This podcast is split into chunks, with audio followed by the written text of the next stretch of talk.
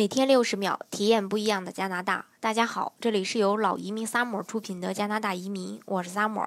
有小伙伴问说，请问澳洲雇主担保移民和加拿大雇主担保移民有什么不同？那加拿大移民成功后能否带父母呢？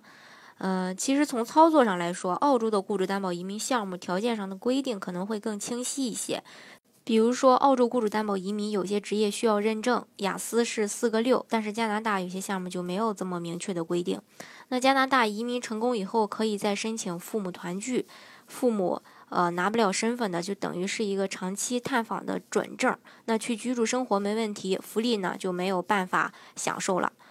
好，更多疑问，更多不一样的加拿大，尽在老移民 summer。欢迎大家添加我的微信幺八五幺九六六零零五幺，或关注微信公众号老移民 summer，关注国内外最专业的移民交流平台，一起交流移民路上遇到的各种疑难问题，让移民无后顾之忧。